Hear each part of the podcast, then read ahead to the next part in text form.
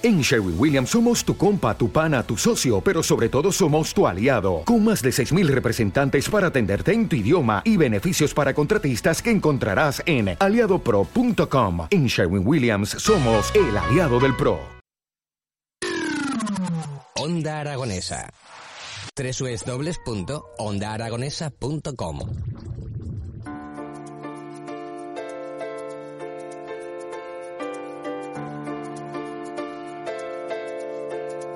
Come on, hold my hand. I wanna contact the living. Not sure I understand this role I've been given. I sit and talk to God, and He just laughs at my plans. My head speaks a language I don't understand. I just wanna feel real love, feel the home that I live in. Bueno, pues amigos, amigas, como os decíamos, ya es martes, 5 y 10 de la tarde, y es momento en el que hablemos de futuro y que hablemos de ciencia. Futuro Conciencia en Onda Aragonesa, todas las tardes de los martes. Hoy en esta tarde de martes nos acompaña Pilar López Randiviu, profesora titular del Departamento de Química Orgánica y a su vez participante también en el ISQCH, en el Instituto de Síntesis Química y Catálisis Homogénea. Ahí, a ver si poco a poco se lo van aprendiendo también nuestros oyentes, ¿eh? que nos vayan mandando mensajes y que nos digan si se lo saben o no se lo saben. El ISQCH. Muy buenas tardes, Pilar, ¿cómo estás? Pues, pues muy bien, muy bien. Muy es bien. un poco trabalenguas, ¿eh? Lo Sí, sí. Ya el que se puso el nombre no podía haber puesto algo más sencillito. Sí, alguna otra vocal por medio hubiera estado bien también, pero bueno, ¿qué le vamos a hacer? bueno, pero realmente ya es la primera lección, ¿no? Si te aprendes el título del instituto, ya a continuación el resto está todo chupado. Sí, ¿no? ya tienes medio camino hecho. Ya está la carrera sí. casi terminada. Eh, Casi terminada.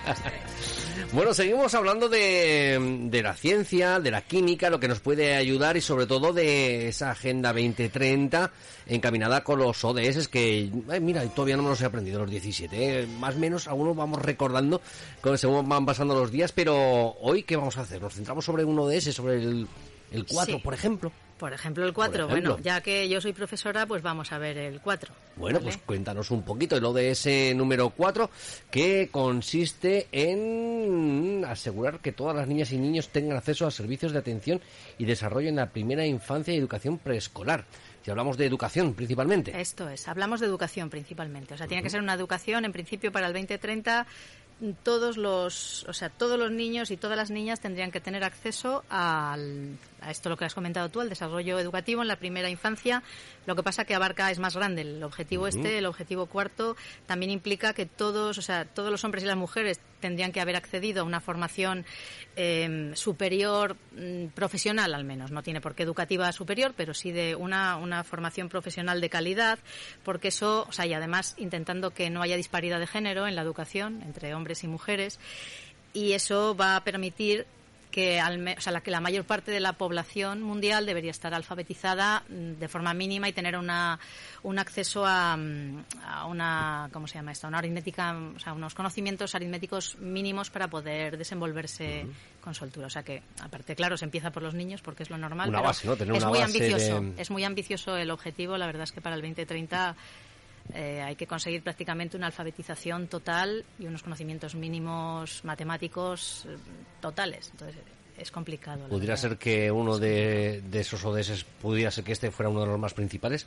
en la que la educación eh, a largo plazo demostrase que, es bueno para, todo. Eh, Evidentemente, o sea, la, educación de por sí es buena, lo que pasa, o sea, es un objetivo como tal, me refiero, pero es, de los más importantes porque tiene implicaciones en muchísimos otros. O sea, un- una persona que puede acceder a una educación de calidad puede tener un mejor empleo. Si tiene un mejor empleo, lo normal es que salga, si es o sea, no caiga en el círculo de la pobreza, que no tenga por qué, o sea, no tenga por qué pasar hambre, que pueda estar en una sociedad eh, más justa, más igualitaria, o sea, mm, que contribuya con su formación al desarrollo de su sociedad, a, a un desarrollo de una sociedad más eficiente, eh, más respetuosa con el medio ambiente, o sea, es un poco todo, o sea, realmente en la educación está la base, de manera que aunque es el cuarto ODS, porque es verdad que primero se atiende a la supervivencia y los primeros atienden pues que la gente pueda vivir, pueda comer, pueda tener salud, lo siguiente es que tenga educación, porque a partir de ahí va a poder desarrollar todos los demás, o sea que Sí, es de los que principales, sí. Yo creo que sí. Una vez que nos podamos empezar a comunicar y nos comuniquemos bien, ¿no? Es decir, pues realmente que luego todo ese tipo de, de trabas se mejoren y pueda beneficiar a, a todo esto. Eh, claro, todo esto lo tenemos que llevar a- de la mano de, de la química, que es lo que nos ocupa aquí, ¿no? Eh, claro, ¿cómo puede ayudar la química eh, en esto? Bueno, pues la química, eh, la química puede ayudar en lo que puede, como en todo. Hay, hay objetivos en los cuales la química como tal es más importante y este objetivo, pues la química puede contribuir como podemos contribuir todos. O sea, de forma general, quien tiene que llevar a cabo esta, este objetivo son los gobiernos, evidentemente, porque son los que tienen que promover y permitir la escolarización y la formación de, de su, de su gente, de su pueblo. Pero, eh, y bueno, y los organismos internacionales superiores, ¿no? pues la ONU, la UNESCO. Lo que pasa que luego, pues cada uno en el ámbito en que trabajemos, yo creo que tenemos una cierta. ¿Te está gustando este episodio?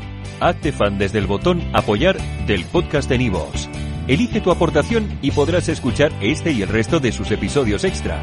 Además, ayudarás a su productor a seguir creando contenido con la misma pasión y dedicación.